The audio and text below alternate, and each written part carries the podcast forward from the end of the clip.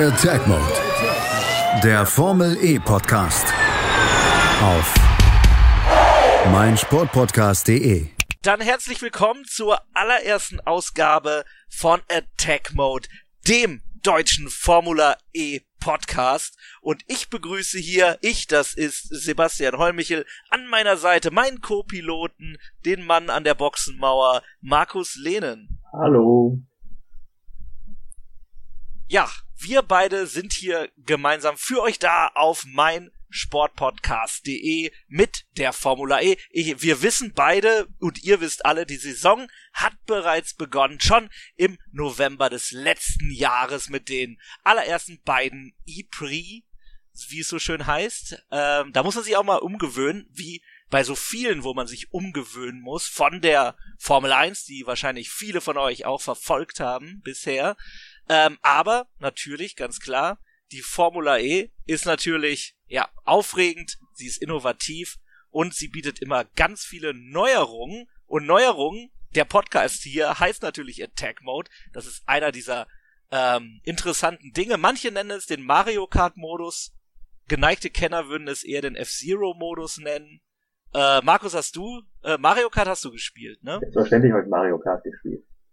Ja gut, also Boost kennst du, äh, F-Zero auch damals auf dem Super Nintendo? Nee, leider nicht. F-Zero ist nicht gespielt. Ah, gut, gut. Das ist jetzt nur für die Kenner, einfach mal Google anmachen. Ähm, so, aber kommen wir jetzt zur Zukunft. Die Zukunft heißt Formel E.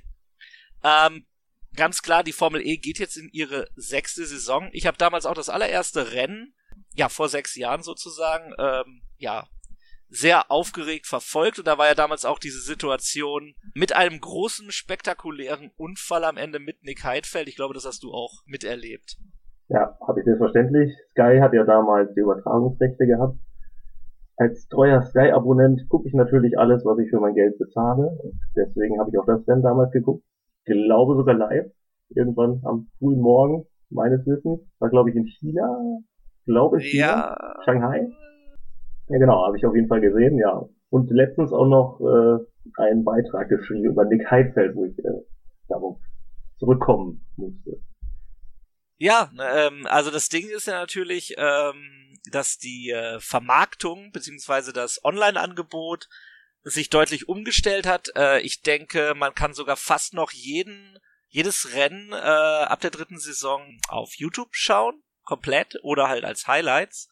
Und das ist natürlich auch äh, ganz interessant, dass man halt eben die Möglichkeit hat, wann man will, Formel E zu gucken, wann man kann, äh, weil äh, natürlich ganz klar mit so einem weltumspannenden Rennzirkus, wie es ja nun mal auch die Formel E ist, ist ja so, dass äh, Rennen auch ne, zu unsäglichen Zeiten natürlich stattfinden.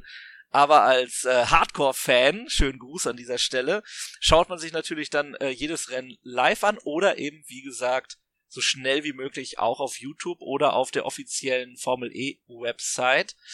Ja, so viel dazu. Ne? Oder sogar äh, ZDF-Mediathek, ARD-Mediathek. Stimmt, stimmt, wo wir wieder bei äh, dem Oldschool-Thema waren, aber auch die äh, öffentlich-rechtlichen haben natürlich den Weg ins Internet gefunden. Wir sind jetzt so ein bisschen abgeschweift, weil natürlich ganz klar ist, erst einmal an der Stelle zu erzählen, wo ihr überhaupt die Formel E verfolgen könnt. Aber wenn ihr einen Podcast über die Formel E hört, dann wisst ihr das sicherlich, aber wem jetzt vielleicht nochmal geholfen wurde, wer vielleicht Rennen sonst verpasst hätte, dem an dieser Stelle natürlich die Tipps gegeben. Und wir waren bei Neuerungen, Markus. Neuerungen, der Attack Mode, er wurde angesprochen, gerade eben ganz kurz von mir. Das ist ja dann so ein Streifen auf der Strecke, über den man drüber fahren muss und dann wird halt eben dieser Boost aktiviert. Und wenn man bei Boost ist, natürlich ganz speziell auch bei der Formel E, äh, das Voting zum Fanboost, was ja wenige Tage vor den E-Prix beginnt und dann 15 Minuten, glaube ich, sogar im Rennen erst beendet wird. Ja, Fanboost ist natürlich eine super Neuerung, die es auch in der ersten Saison schon gab. Und da erinnere ich mich, da die Fahrerqualität noch ein wenig, sagen wir mal, nicht äh, symmetrisch war. Die fuhren teilweise Leute mit, von denen man noch nie wirklich was gehört hatte. Es gab einen Chinesen, laut namens Ma, und der hat sehr häufig diesen Attack Mode gekriegt. Den Fanboost. Äh, nicht, weil er vielleicht der Fanboost, sorry. Nicht, weil er der beliebteste Fahrer war, sondern einfach, weil er damit nicht so wirklich umgehen konnte und das leicht kurios war, wenn er dann diesen Fanboost zur Verfügung hatte und den an den unmöglichsten Stellen eingesetzt hat. Mittlerweile ist das natürlich ein bisschen besser geworden. Mittlerweile gibt es diese Linie, über die gefahren werden muss, meistens in der äußeren Kurve, dass man etwas weiteren Weg fahren muss, um den zu aktivieren. Und ja, dann hat man voll Power. Und man wird auch noch beim Rennen jetzt in, ähm, beim ersten Rennen in Jeddah in Saudi-Arabien, da gab es noch äh, eine sehr schöne Szene, wenn man auf die Highlights achtet beim ersten Rennen. Aber das ja, da, dazu kommen wir später. Ähm, also die Basics natürlich bei der Formel E, äh, der Fanboost von Anfang an gab's den, wie gerade eben besprochen und ja, es gab teils obskure äh, Wahlen, wer denn jetzt den Fanboost bekommt. Äh, das war auch immer eigentlich sehr lustig zu verfolgen. Ist ähnlich wie bei der Formel 1 mit dem Driver of the Day. Da äh, spielen auch manchmal einfach nur Emotionen eine Rolle. Ist auch völlig okay. Es ist ja die Interaktivität dann an dem Moment, aber dass man ja quasi in ein Renngeschehen eingreift mit dem Fanboost, das ist natürlich eigentlich ziemlich spektakulär, muss ich sagen. Zumindest war es auch in der ersten Saison schon ein Highlight, jedes Mal darauf zu warten, wer es denn dann sein wird.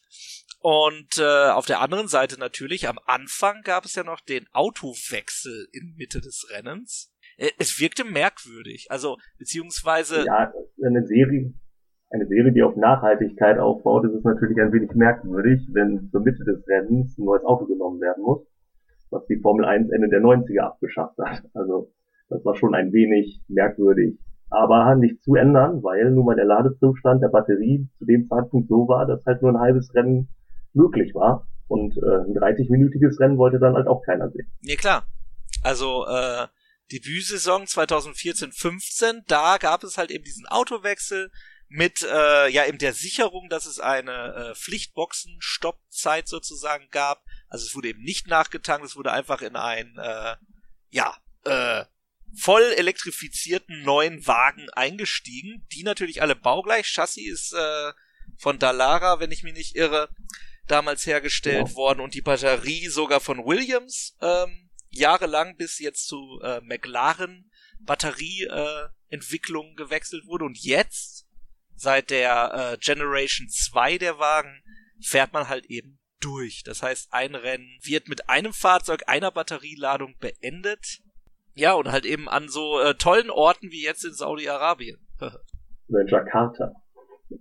Wo wir auch noch hinfahren. Ne? Oder kommen wir auch noch später Spannend. zu, Jakarta ein wenig kurioser Standort. Es ist ja bei den, bei den Strecken, kommen wir auch am besten einmal dazu. Am Anfang waren ja halt eben auch sehr, ja, ich sag mal, Normalstraßen teilweise zu Strecken umgebaut worden. In äh, Berlin wurden auf dem Flughafen quasi äh, Klötzchen aufgestellt, um halt eine Strecke abzubilden. Dann wurden da auch noch irgendwelche, ich will es Flammenwerfer nennen, aber du weißt, was ich meine, so Pyro-Geschichten aufgebaut, um das irgendwie zu dramatisieren. Also da bin ich dann schon jetzt mittlerweile sehr froh, dass es halt viel über Digitaleinblendung halt eben läuft. Oder wie jetzt die, wie der Halo jetzt halt eben benutzt wird, um den Zuschauer zu zeigen, wer hier den Fanboost hat, wer den Attack Mode gerade benutzt und eben äh, sonst auf so ein Bohai eigentlich verzichtet. Aber auch wirklich erst seit der vorletzten Saison. Ne? Also seit diese Gen 2 Autos fahren, und das ist ja seit der letzten Saison, wurde darauf eigentlich verzichtet. Vorher gab es das in Tempelhof auch noch in der Saison äh, 17, 18, dass die da quasi durch so ein Zelt gefahren mm. sind und äh, mit Pyro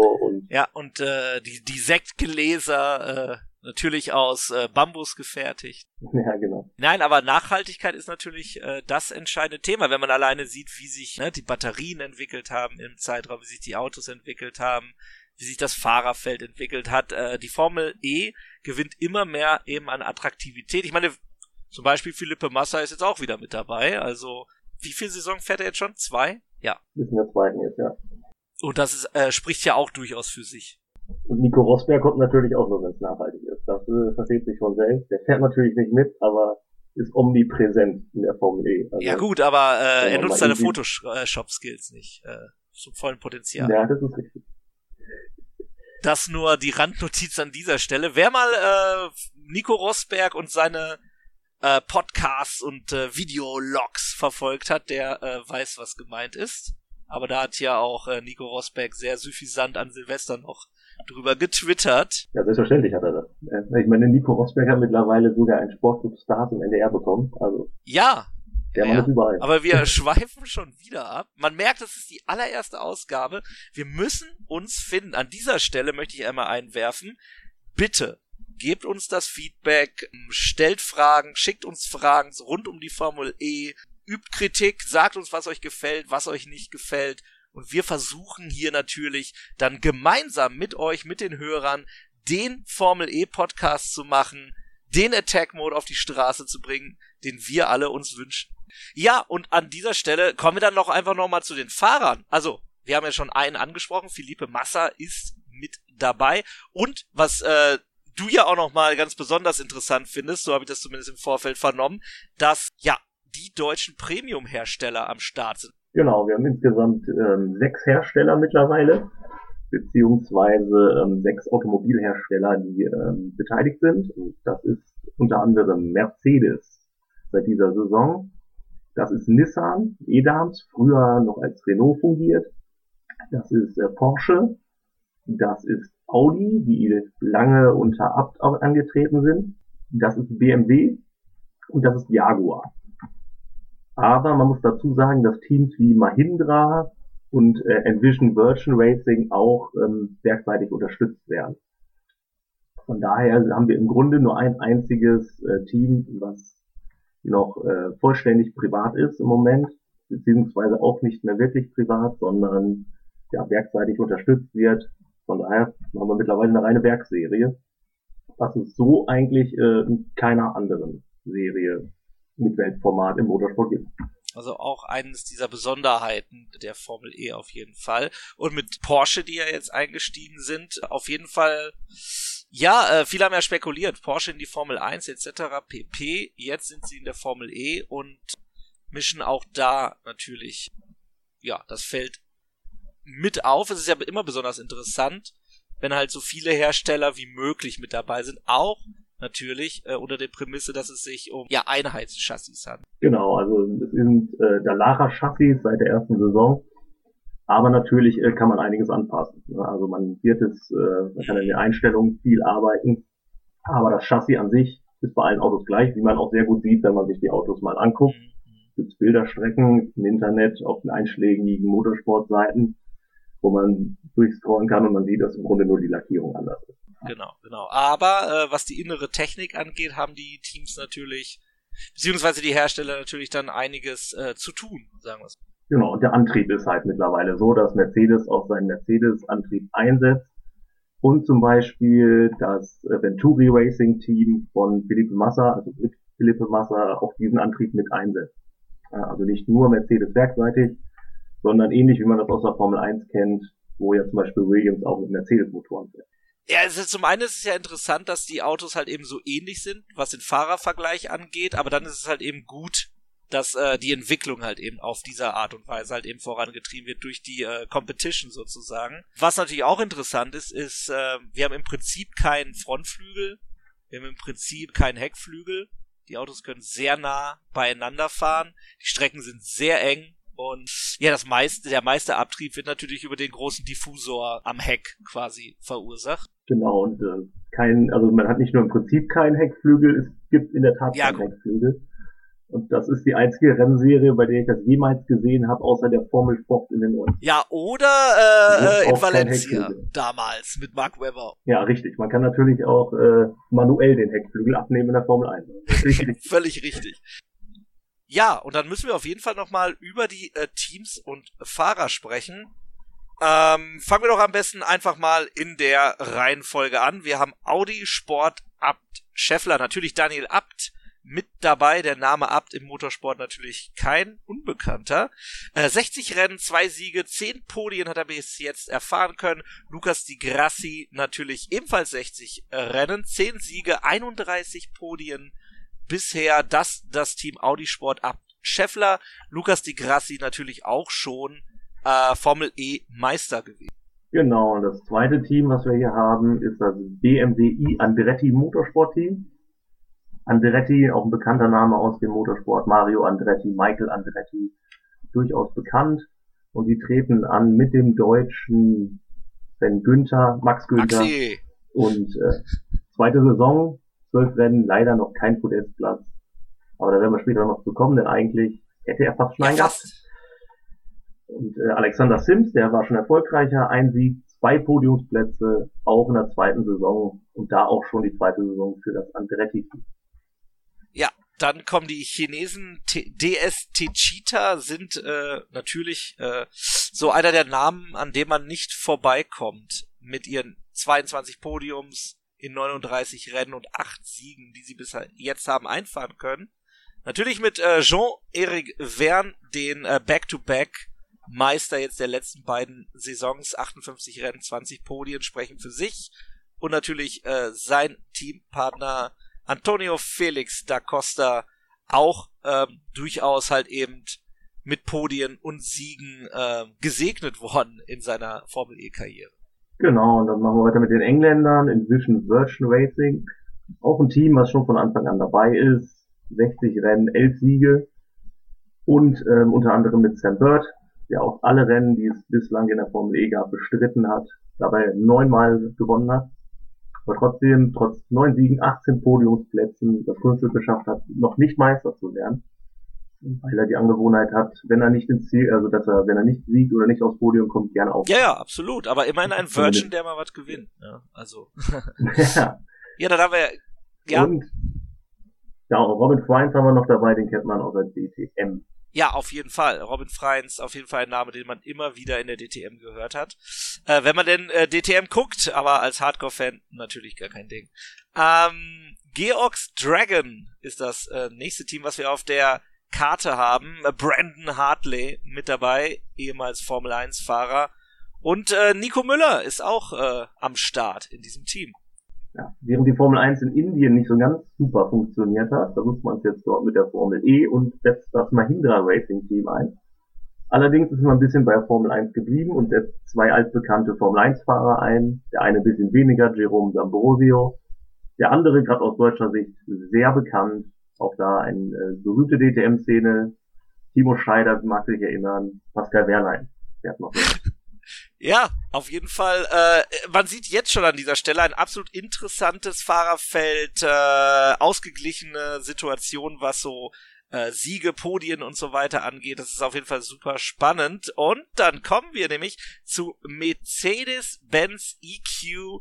Und das bedeutet, liebe Fans, Stoffel van Dorn ist am Start in diesem Team gemeinsam mit Nick de Vries. Nick de Vries ähm, Formel 2 gefahren und natürlich Stoffel van Dorn, ein alter Bekannter. Auch Grüße hier an Starting Grid. Äh, Stoffel van Dorn aus der Formel 1. Ja, aber Mercedes ist natürlich ziemlich unbekannt im Vergleich zu den Chinesen von NIO 333. Äh, ja, ein Team, was mir also auch bislang nie so wirklich aufgefallen ist, was aber offensichtlich schon bei jedem Rennen dabei war. Ich durchaus interessant finde, zweimal gewonnen hat, sechs Podiumsplätze, und äh, ja gut, jetzt sind wir nicht ganz so bekannt, äh, jetzt an der Chinese Ma und der britische Nachwuchsfahrer Oliver Turvey. Hm, also mit 60 Rennen ist man natürlich dann äh, an der Spitze, genauso wie Nissan Edams mit äh, Sebastian Boemi, wieder ein Formel 1 bekannter Name. Ähm, den haben wir sogar noch äh, live gesehen, wie man so schön sagt, am Nürburgring, wie er da abgeflogen war, falls du dich erinnerst. Ja, und äh, Oliver Rowland ist äh, mit dabei. Der äh, ist Brite, hat 16 Rennen, zwei Podien bis jetzt gefahren. Auch hier natürlich auch so eine Fahrerpaarung. Eher ein alter Hase, eher ein junger Bursche. Das ist natürlich auch durchaus interessant bei Nissan Edams.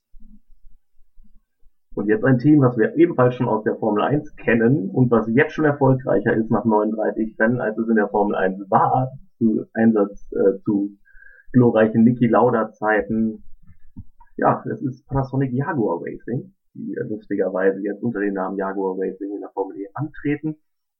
Und wie gesagt, das Auto sieht auch schnittiger aus als damals und ist erfolgreicher und immer noch britisch, weil der Neuseeländer Evans zusammen mit dem Briten James Calado. Ich, wette, du hast gerade den Namen gelesen, hast dich gefragt, wie man den Nachnamen ausspricht.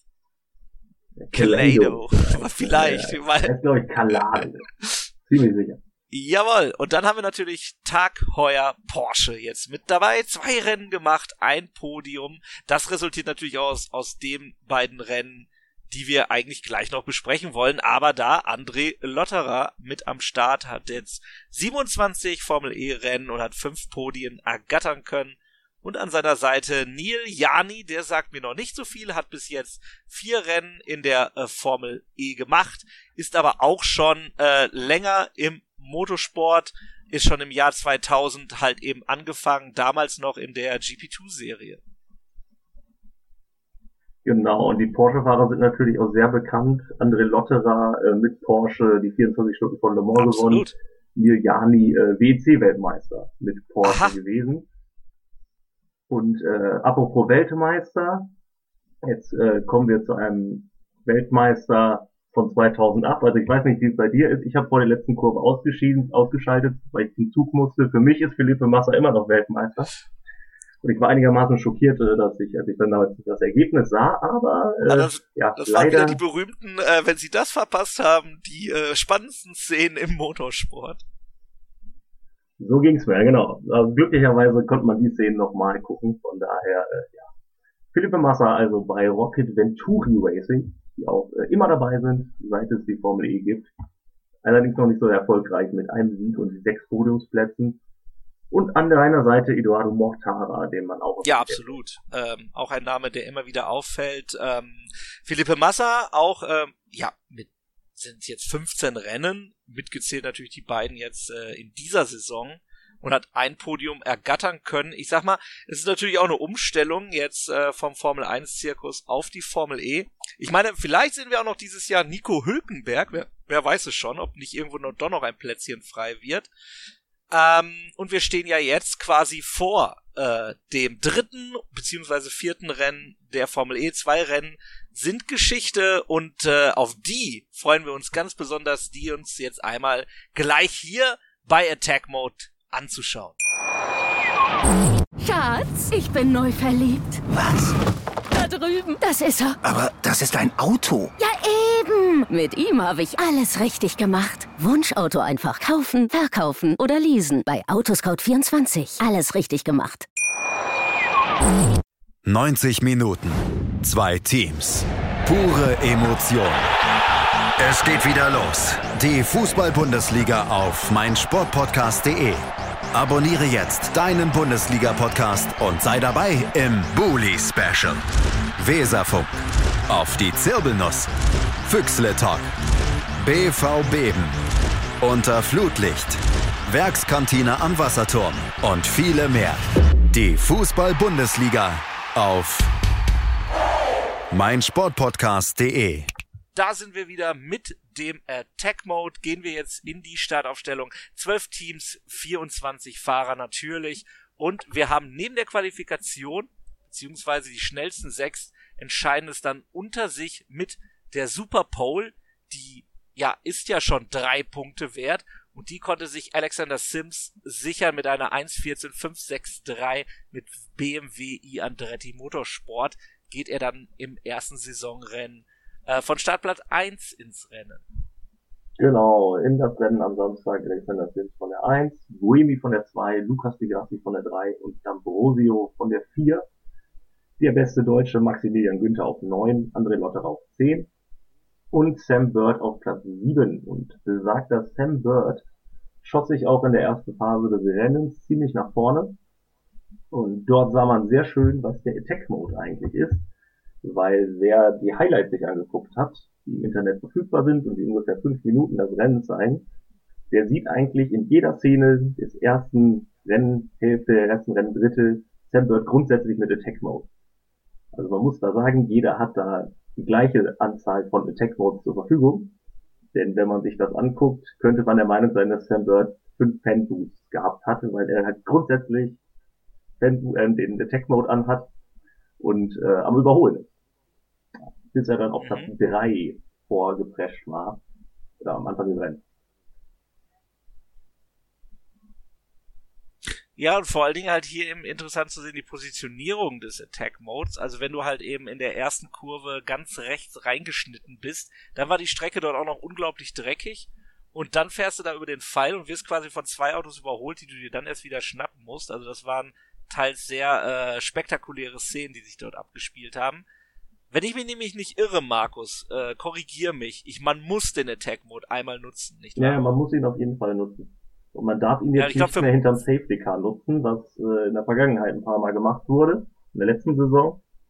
Ähm, wenn man der Meinung war, dass er nicht effektiv war auf der Rennstrecke, was durchaus vorkam, konnte man ihn auch einfach während der Safety Car Phase aktivieren und ihn dann quasi verstreichen lassen. Aber man hat natürlich dann auch seine Position nicht verloren. Ja, äh, aber da haben wir doch auch hier so ein Thema halt eben gehabt. Aber ähm, das ist ja dann eben der Punkt, weil du verlierst ja die, die, die Position, nutzt dann den Attack-Mode, kommst trotzdem nicht vorbei und ja, dann ist es halt eben dann auch schwierig. Ähm, aber das liegt ja auch teilweise an der, na ich sag mal, teils improvisierten äh, Streckenführung, die dort für die Formel E halt eben aufgebaut wird. Genau, also insgesamt ist es halt wirklich sehr streckenabhängig. Es gibt Strecken, wo man eigentlich super überholen kann, an zumindest ein, zwei Punkten. Und es gibt Strecken, Frankreich fällt mir da spontan ein, was sehr, sehr, sehr eng ist, wo selbst die Zusatzleistung einen sehr wenig bringt. Und selbst wenn man das unter großem Risiko versuchen müsste, ein bisschen wie wenn man in Monaco die Löws reinbremsen würde, also die Haarnadelkurve, ähm, ja, das Risiko ist immer enorm hoch, dass irgendwas passiert. Und so gab es ja auch in diesem Rennen eine Safety Car Phase, ähm, die ausgelöst wurde durch einen Unfall und äh, die am Ende auch ein wenig Einfluss auf das Rennen hatte. Denn äh, Alexander Sims konnte seine Position nicht halten, weil er am Ende Probleme mit der Energie bekam. Und so ähm, schaffte es Sam Bird sogar wirklich das erste Rennen am Ende zu gewinnen, von Platz 7 aus, was eine ziemlich beeindruckende Vorstellung war. Und ja, er kam vor André Lotterer rein, der sehr konservativ fuhr, auch ähm, neunmal überholen konnte, seine Attack Mode gut einsetzt, äh, sich aus den Scherereien raushielt und somit am Ende diesen zweiten Platz nach Hause bringen konnte. Und auf Platz drei Stoffel van Dorn. Ja, natürlich. Äh, da hat er äh, jetzt mal richtig was gerissen an äh, diesem Renntag. Und man muss natürlich irgendwo auch dazu sagen, irgendwie ist jedes Formel E-Rennen Monaco. Also da äh, ist es immer sehr schwierig zu überholen. Deswegen die beeindruckende Leistung äh, von Sam Bird nicht äh, genug zu loben bei diesem Rennen. Wobei man sagen muss, dass man wirklich auf dieser Strecke in Saudi-Arabien ist schon eine der Strecken, wo man noch besser überholen kann, im Gegensatz zu anderen. Ja, wenn es auch teilweise halb äh, ne, auf der blauen Auslaufzone war. Also es war ja durchaus eng der mit den Gegner Mauern muss mitspielen, und, sagen wir mal so. Ja, ja, ja. Es gab auch unter anderem Also- eine Kollision zwischen halt Sims und Boemi, die sich halt um die Spitze gestritten haben und ähm, wo dann schon Bird ziemlich profitieren konnte und eine Position gut machte und dann am Ende dann halt auch noch den Spitzenplatz einnahm, weil Sims Probleme bekam. Ja, und das bedeutete dann am Ende auch äh, 26 Punkte, weil wenn ich mich nicht irre, Sam Bird dort auch die schnellste Runde hatte, nicht wahr? Genau. Natürlich muss es sich dann äh, wiederum qualifiziert werden. Wieder schaffte es Alexander Sims, diesmal mit einer drei Sekunden schnelleren Zeit auf dem engen Kurs in äh, Saudi-Arabien. Genau, also man kann das natürlich darauf schieben, dass mittlerweile sehr, sehr viel mehr Gummi auf der Strecke war, weil man halt davon reden muss, dass wir hier keine permanenten Rennstrecken haben, sondern ganz normale Straßen, die natürlich jetzt in einem deutlich besseren Zustand waren als das Vortag.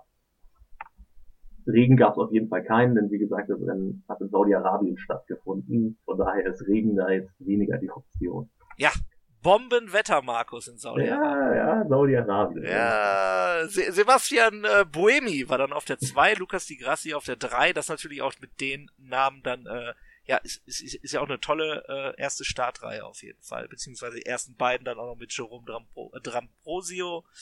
Ja, kann man nichts zu sagen. Wohl aber zum Rennen, da kann man einiges zu sagen. Ja, man kann durchaus was zum Rennen sagen, sagen wir es mal so. Denn ähm, ja, es war leider ein wenig ereignisärmer als das erste Rennen und äh, lebte im Grunde von zwei Piloten, eigentlich hauptsächlich einem. Und äh, dem werden wir am Ende nicht mehr auf dem Podium sehen. Aber na, es lebte schon von, von drei Fahrern eigentlich, unter anderem nämlich Stoffel van Dorn, der nur auf Platz 11 startete. Äh, und Maximilian Günther, der auf 9 startete. Aber der Dominator dieses Rennens war eindeutig Alexander Sims. Und äh, das kann man sehr kurz machen, denn diesmal bekam er keine Probleme. Der BMW Andretti lief perfekt und er konnte einen ungefährdeten Start-Zielsieg einfahren.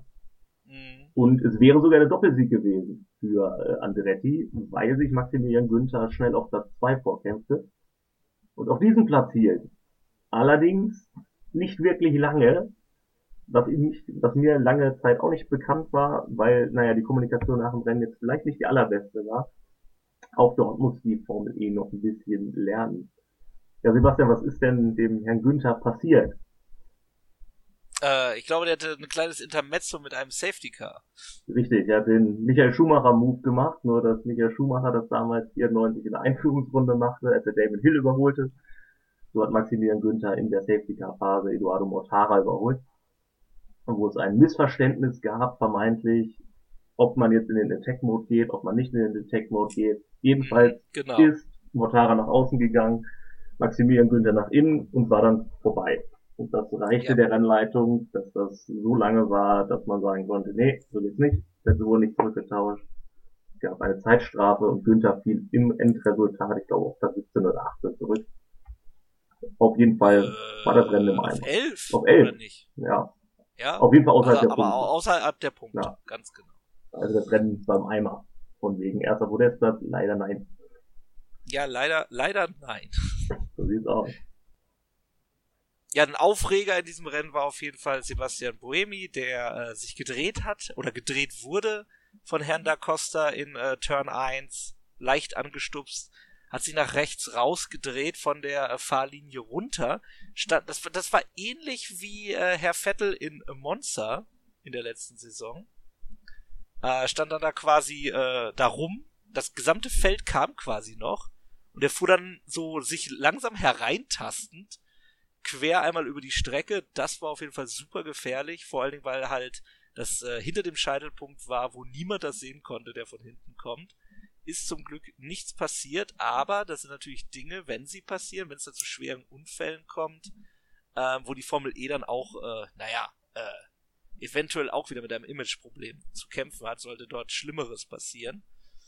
Mm, ja, das auf jeden Fall, also mein Aufreger äh, des zweiten Rennens, aber natürlich eben das Entscheidende ist das Sportliche und das war eben äh, Alexander Sims mit äh, dem Sieg mit 28 Punkten, die er sich dort hat einverleiben können, da er ja nicht nur ähm, ja die Superpole äh, hatte, äh, sondern eben auch äh, den Rennsieg eingefahren hat. Und in diesem Fall hatte Antonio da Costa dann statt äh, tatsächlich die schnellste Rennrunde und hat sich auch immerhin noch drei Punkte holen können.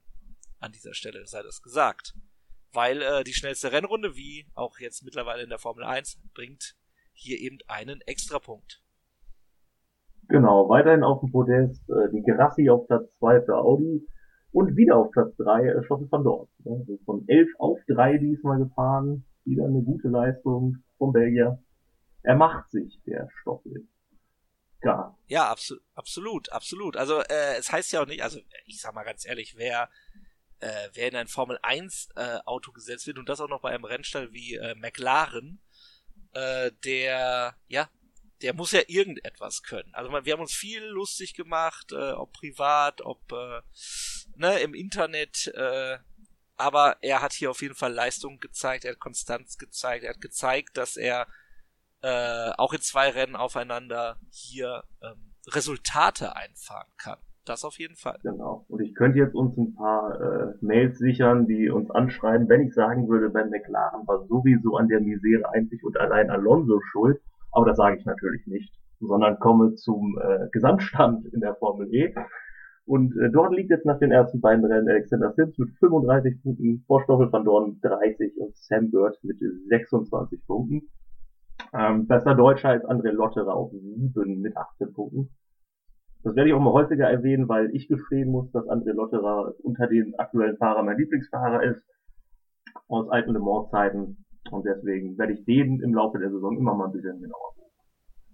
Ja, ähm, ich denke, da hast du auch einige Leute, die dem Herrn Lotterer natürlich die äh, Däumchen drücken. Vielleicht aber auch den Maxi Günther, vielleicht auch einen völlig anderen Fahrer. Wäre natürlich auch eine Frage an euch, was ist euer äh, Lieblingsfahrer in der Formel E. Wo seht ihr die größten Chancen für die ja, Titelregentschaft in diesem Jahr? Wer könnte Meister werden? Ist es dann tatsächlich am Ende Alexander Sims, der hier dominieren kann über die gesamte Saison? Also ich will es nicht hoffen, ich will spannende Rennen, ich will eine spannende Meisterschaft.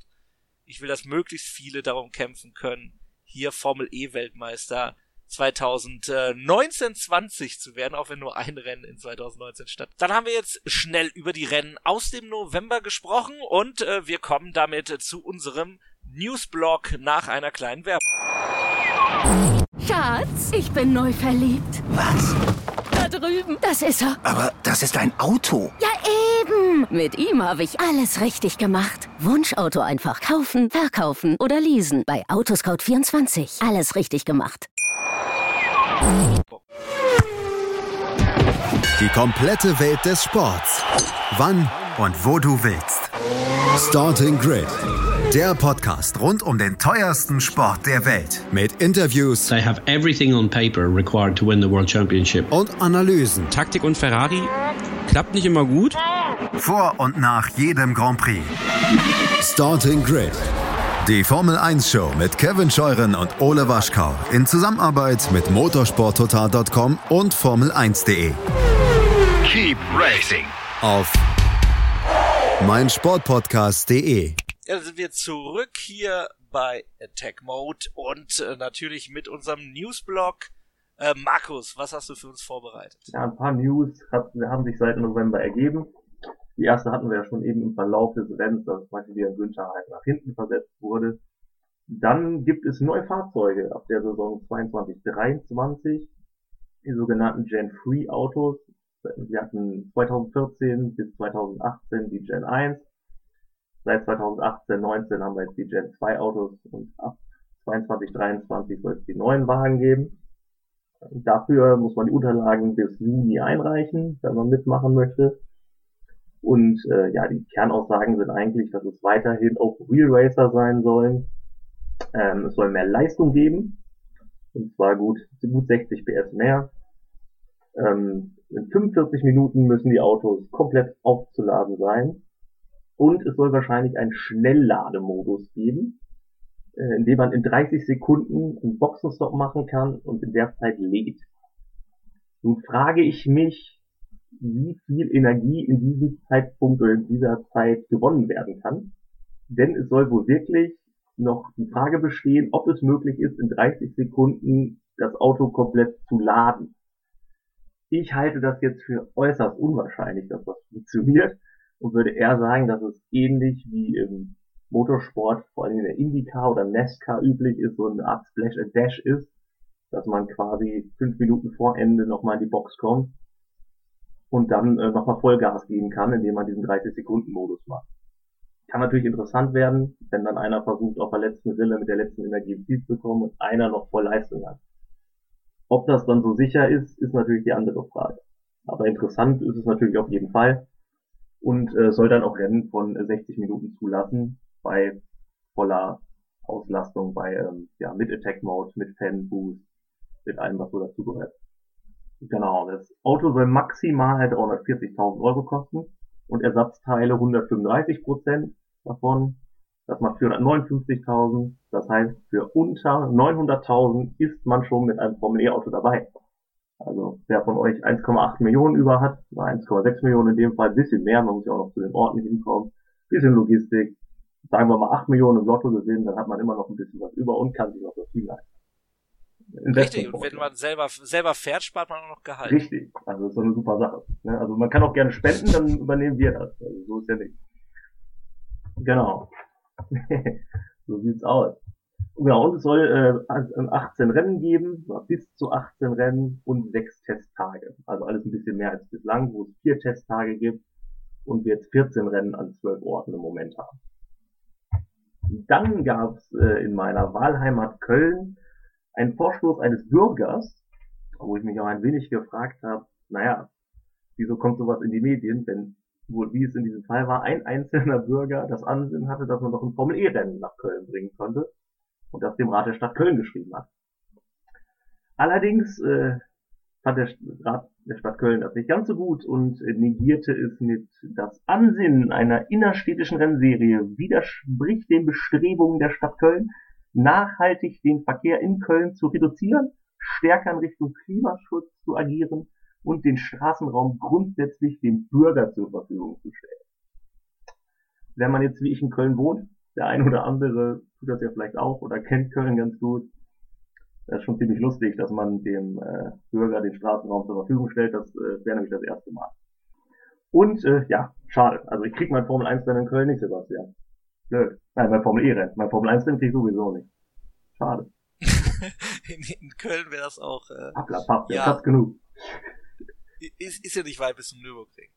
Also. Könnte näher sein. Wenn. Ja, gut. Ja, aber also ich, naja, die Idee ist ja schon nicht schlecht. Und natürlich ist es auch so, dass natürlich der, der E-Prix von Deutschland wird natürlich ja quasi nirgendwo gefahren. Zwar in Berlin natürlich, aber äh, ja, okay, es wird nicht um die Siegessäule herumgefahren und durchs Brandenburger Tor. Könnte natürlich auch interessant sein. Oder einfach mal mitten durch Wedding. Naja, es wurde ja mal auf der Straße, äh, auf der ähm, Warschau, äh, auf der Moskauer Allee gefahren. So, ich weiß nicht, wie heißt die Hauptverkehrsstraße in Ostdeutschland auf jeden Fall. Also in Ostberlin. Viel Ärger. in Ostberlin. Und ja, ähm, aber da haben sich ja die Leute auch beschwert. Ja, also wenn es nicht der Lärm ist, dann sind es halt Strafsperren und äh, der logistische Aufwand, der die Leute auf die Barrikaden bringt. Ja, ja, absolut, absolut. Aber dafür gibt's ja, ja andere Möglichkeiten. Ja, manchmal denke ich, es wäre auch interessant, dass, äh, dass, dass, dass Kurzanbindungen von permanenten Rennstrecken genutzt werden oder dort ein bisschen was verändert wird, um Formel E dort äh, interessanter zu machen. Nicht mal das würde ich sagen. Also ich würde sagen, man könnte auch zum Beispiel so Strecken wie Zandvoort würden sich für die Formel E deutlich besser eignen äh, als für die Formel 1. Ja, absolut. Man hätte absolut, im Grunde also. eine, eine Gerade, wo man den äh, Boost einsetzen könnte.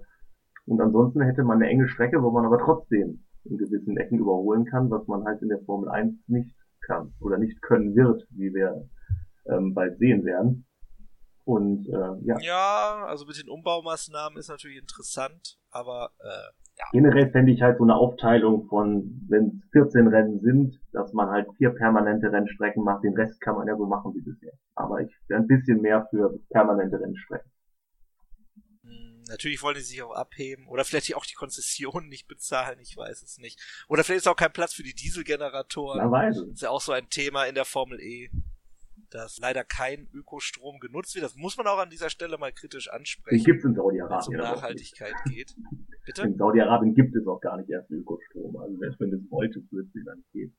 Es gibt aber viel Sonne, also wenn man wollte, könnte und so weiter, ne? Aber da steht auf dem anderen Blatt, aber dass da halt eben Dieselgeneratoren tatsächlich an der Strecke aufgebaut werden, ist hier in unserem Newsblog auf jeden Fall mal auch nochmal eine Meldung wert an jeden, der sich mit der Formel E beschäftigt, mit der Technik beschäftigt. Ja, die letzte News, die wir dann äh, noch haben, nach diesem kleinen äh, Rand hier an dieser Stelle, ist natürlich, dass äh, die Vier sich äh, gnädig gezeigt hat und beziehungsweise König Vier hat die Formel E geadelt und äh, somit wird die Formel E nun denn eine Vier Weltmeisterschaft sein, dann für die Saison 2020 21.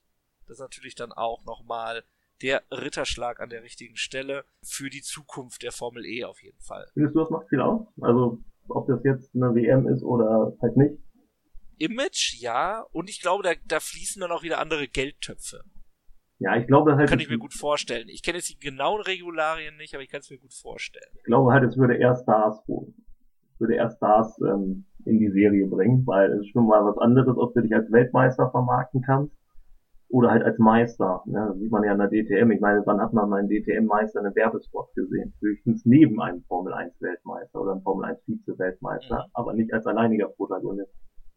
Und wenn man dann überlegt, dass selbst ja. die WTCC eine WM war, dann ist es eigentlich mehr als überfällig, dass man die äh, Formel E dazu macht, weil die WTCC war nun wirklich nicht gerade das Premium-Produkt des internationalen Tourenwagensports und äh, Zeit seines Lebens eine WM. Komischerweise. Ja, aber lass, lass uns doch an dieser Stelle einfach noch einen kleinen Einschub machen, weil äh, viel mehr News haben wir jetzt gerade nicht. Ich will nochmal zurück zu der äh, Geschichte mit äh, Zandvoort. Da gibt's natürlich auch so einige andere, ähm, ich, ich nenne sie mal Flugs Mickey Maus Kurse, die sich natürlich da absolut anbieten würden. Norisring. Also. Norisring zum Beispiel. Ja, Norisring, absolut.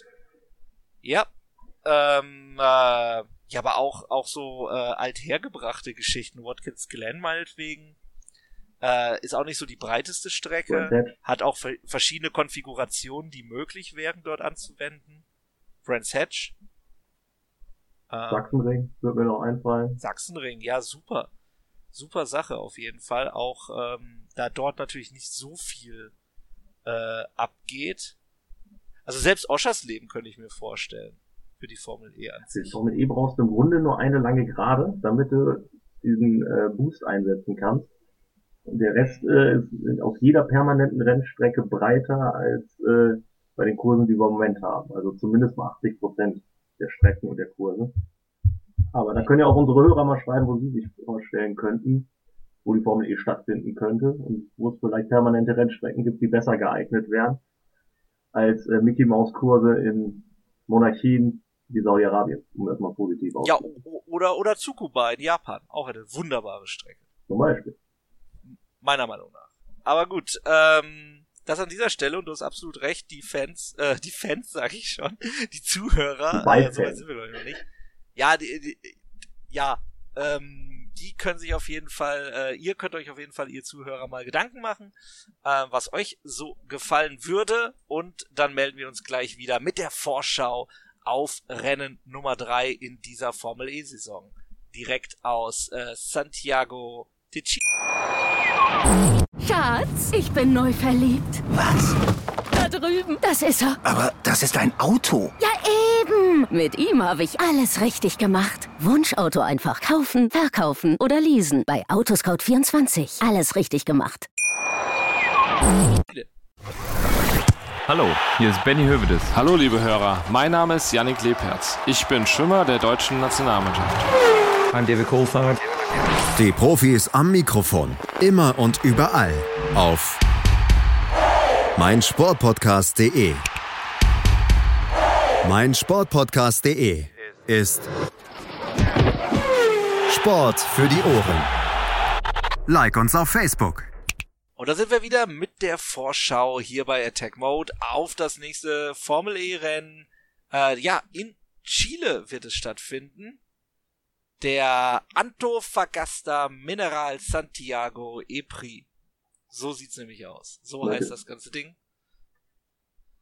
Und äh, was hast du äh, an der Strecke bereits ausmachen können? Ich meine, die ist ja jetzt nicht, äh, die ist kein Unbekannter äh, im äh, Rennkalender. Bin, glaube ich, seit zwei Jahren drauf gefahren, aber ähm, wurde leicht geändert, ähm, auch im letzten Jahr. Und äh, insgesamt sind sie, glaube ich, ein, ist sie ein wenig länger geworden, wenn ich das richtig sehe, weil quasi am Anfang ein, eine Schleife zugefügt wurde. Mhm. Genau, also sie nach dem Start ähnlich wie in Oschers Leben, links weg in eine kleine Haarnadelkurve und dann sofort wieder links. Also wer die Strecke in, in Oschers Leben kennt, die ist eigentlich genauso. Auch die Boxengassenausfahrt ist, äh, führt dann quasi in Turn 2 schon rein. Äh, Montreal kann man auch gut nennen. Das ist auch genauso. Ja, es ist auch sehr ähnlich. Ja, von der Art. Absolut. Nur, dass dann quasi viermal links gefahren wird, um einen Bogen zu machen, um dann einen riesigen Bogen zu machen, der die, die längste Gerade sein wird, wo über einen Kilometer es quasi Vollgas geben wird. Äh, ist keine Gerade, ist Turn 8. Ja, genau. Es ist ein riesiger Turn 8. Im Grunde kann man sich das vorstellen wie ein D-Bogen, also ein Buchstaben D, der Bogen. Und der führt dann in eine Variante äh, zwei kurze Geraden mit zwei Haarnadelkurven, die ein bisschen ja. an Ungarn erinnern. Also der, ja. der Schlussteil in Ungarn ist wahrscheinlich noch viel enger. Mhm. Also auf jeden Fall spektakulär. Dann hinten raus, gar keine Frage. Und ich meine mich zu erinnern, dass eine von den Haarnadelkurven über ein äh, Bachbett, eine, oder ein Flussbett führt, ähm, wo es zumindest vor zwei Jahren jetzt nicht so erfreulich ist drin. Also es war jetzt nicht gerade ein äh, Fluss, in den man reinspringen würde. Ach, die Geschichte, ja, ich erinnere mich. Ich weiß nicht, ob man da mittlerweile was gemacht hat, dass das ein wenig einladender aussieht. Ja, aber, ja, aber äh, ich erinnere mich an die Funksprüche. Ja, ja, hast du auf jeden Fall, äh, ja, nicht gerade ein bestes Image. Aber ja, gut, ja, ja. vielleicht haben wir ja, ja was die äh, vorherigen Win Gewinner äh, 2019, äh, Sam Bird, und 2018 Jean-Eric Verne, der das Ding gewinnen konnte. Daniel Abt hält den Streckenrekord aus dem Jahr 2019 mit 1.11.263. Also, ähm, ja, das zu den Facts zu dieser Strecke.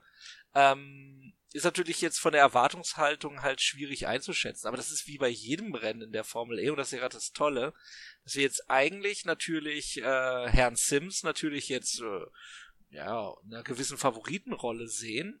Ähm, aber auch die Mercedes waren ja stark bis auf äh, Maxi Günthers ähm, ja, Problemchen mit dem Safety Car waren die durchaus auch eben auf Podiumskurs, beide gemeinsam. Stoffel van Dorn wird natürlich wahrscheinlich auch eine Rolle spielen. Also, ähm, ich bin auf jeden Fall gespannt, wie sich das dann entwickeln wird. Charakteristisch ist diese Strecke natürlich völlig anders als äh, das, was wir bis jetzt in Saudi-Arabien gesehen haben. Genau, das war auch ein Stadtkurs, aber ähm, ja, deutlich weniger eng mit deutlich weniger 90 Grad Kurven, also so gut wie keine, nur am Anfang zwei vielleicht, ja drei. Und ja, von daher ähm, Rausbeschleunigung ist auf jeden Fall weniger gefragt als äh, Topgeschwindigkeit in diesem ewig langen D-Bogen und auf der relativ langen Startzielgeraden. Ja, und insgesamt, äh, ja, wie Sebastian gerade schon meinte, man muss halt in, auf diesem Niveau in der Formel E sind Vorhersagen quasi unmöglich, weil äh, jedes Rennen alles anders sein kann, weil wir einfach im Grunde baugleiche Autos haben und sich nur der Antrieb und das Setup unterscheiden. Und von daher wissen wir jetzt noch nicht, war BMW jetzt nur auf der Einstrecke so gut oder sind sie wirklich die schnellsten? Mhm. Ist Sims dieses Jahr in überragender Form? Das wissen wir alles nicht. Deswegen, äh, ja, wäre das im Moment in die Glaskugel gucken, wenn wir jetzt irgendwelche Tipps abgeben würden. Was wir aber vielleicht am Ende noch machen werden, gucken. Und ja. äh, das wären dann aber eher Zufallstreffer, das muss man dann Ja, ich, ich, ich denke auch. Ich werde also, natürlich behaupten, wenn ich recht habe, dass das natürlich alles gewusst war, aber nein, es sind äh, dann eher Zufallstreffer, weil es kann genauso gut sein, dass jetzt auf einmal Oliver Turkey gewinnt. Und es kann auch sein, dass Walter Hartley auf einmal gewinnt. Ich würde es eigentlich ausschließen, dass Mark King Hua gewinnt. Das oder oder Philippe Massa. oder Philippe Massa, aber wer weiß. Ja. Also was ich halt jetzt auch interessant finde, was ich hier nicht sehen kann auf dem Streckenplan, wo genau der Attack-Mode sein wird, ist ja natürlich unglaublich, ja, also der, der hält ja ein bisschen vor, aber äh, das wäre schon interessant, wo der dann positioniert ist. Ich kann es hier auf, dem, auf, der offiziellen Homepage, auf der offiziellen Streckenseite nicht erkennen. Dort ist er leider nicht eingetragen. Ich habe einen Plan von Motorsport Total, da sieht man es ebenfalls nicht. Aber ich glaube, das wird auch erst kurzfristig bestimmt wenn mich nicht alles täuscht. Ja, was den Attack Mode angeht, das ist ja eh. Wo der ist, sieht man ja eh nicht so wirklich, wenn man an der Strecke ist. Was? Das ist ja. Wie, was meinst du? Was, das sieht man nicht. Das ist ja, das ist ja absolut der Skandal. Ich habe mich das in der äh. Tat mal gefragt, ob das irgendwie markiert ist. Aber äh, ja, nein. Ja, da, da stehen zwei Hütchen. ja, im Grunde, oder es ist eine Markierung auch irgendwo an der, an der, an der Bauer, aber die ja, also die, die, die animierten Pfeile, liebe Leute, die animierten Pfeile, die ihr auf der Strecke seht, das geht auch an die Mutter von Markus Lehn, die sind nicht da. Meiner Mutter habe ich, äh, um diesen Witz aufzulösen, 2002 bei der Fußball-WM wurden das erste Mal per Grafik die Abstände des Freistoßschützen zur Mauer eingeblendet. Können sich vielleicht noch einige daran erinnern. Und äh, ich konnte meiner Mutter ganz kurzfristig äh, weiß machen, dass äh, das eingeblendet wird und die Spieler das auch sehen. Und aber aber äh, sie hat mich dann relativ schnell überlistet, von daher äh, war der Witz dann vorbei und sie hat nach Abend nicht mit mir geredet, aber naja. Du kannst manchmal so ist so so ist das. Geschichten schreibt nur der Fußball. ja, der Sport. Der Sport ähm, aber so ist es ja auch durchaus auch bei der Formel 1. Ähm, in den letzten Jahren, dass dort äh, digital Werbung für den Fernsehzuschauer eingeblendet wird. Ähm, und teilweise da, äh, ja, eben mit digitaler Werbung halt eben gearbeitet wird. So hier wird eben auch eben mit der digitalen Anzeige für den Zuschauer gearbeitet, wo denn dann dieser Attack Mode sich erf äh, erfahren werden muss. So nenne ich es mal, wo drüber gefahren werden muss, um den zu bekommen. Für den F-Zero Mode. Ähm, ja, und das ist natürlich jetzt hier dann interessant, was uns da dann erwartet. Ich habe schon gesehen, dass auf den offiziellen äh, YouTube-Kanal sind bereits schon äh, die äh, Streams angelegt worden für das Rennen am 18.01. Das heißt, äh, wer dann die Rennen sehen will, kann sie dann im Livestream auch auf YouTube direkt verfolgen oder natürlich auf der offiziellen ähm, 4formulae.com Website findet ihr natürlich auch den Weg zu den Rennen findet dort natürlich auch den Weg zu den Tickets. Ich weiß nicht, Markus, äh, schaffen wir es nach Berlin? Mal sehen. Ich dachte nach Santiago, aber Berlin vielleicht schon. äh, geht so. Ähm, ja, also äh, nach Santiago äh, de Chile schaffen wir es nicht. Aber mal gucken, ob, äh, wenn denn schon ein Formel E IPRI stattfindet, ob wir dann nicht äh, dort auch mal vor Ort sein können. Wenn vielleicht nicht in diesem, vielleicht im nächsten Jahr. Wir werden sehen. Ich bin auf jeden Fall äh, sehr gespannt auf das folgende Rennen, was sich äh, dann jetzt in wenigen Tagen entfalten wird. Und äh, Markus, ja, komm, äh, sag irgendwas. Ja. Wer, wer, wer gewinnt das Ding? So, ja, äh, wer gewinnt das denn? Ja, äh, da brauche ich kurz noch Zeit und sag noch, dass es um 20 Uhr abends stattfinden wird. An einem Samstag. Achso, Primetime. Ja, also Samstag, der 18. müsste das sein. Ja, absolut. Um äh, 20 Uhr und äh, man kann es auch sehen in der ARD Mediathek oder bei Eurosport oder Eurosport 2. Verträgt immer einer von beiden live. Ja, äh, immer, immer mal gucken, wenn es nicht bei Eurosport läuft, läuft es bei Eurosport 2. Mhm. Aber und wie gesagt, es ist ja. wird André Lotterer. Ah, aha. Ja. Es ist ja so, dass du den Gewinner sagen musstest. André Lotterer hast du gepickt. Ich werde jetzt einfach mal äh, pff, Stoffel van Dorn sagen. So. Der wäre dann ziemlich weit vorne in der Wertung. Wäre ja, absolut. interessant. Wäre schon fast langweilig. Ach, ach. Eine, eine, eine Rennsportserie, in der Einfacher dominiert? Ja, kann ich mir nicht vorstellen. Kann ich mir nicht vorstellen.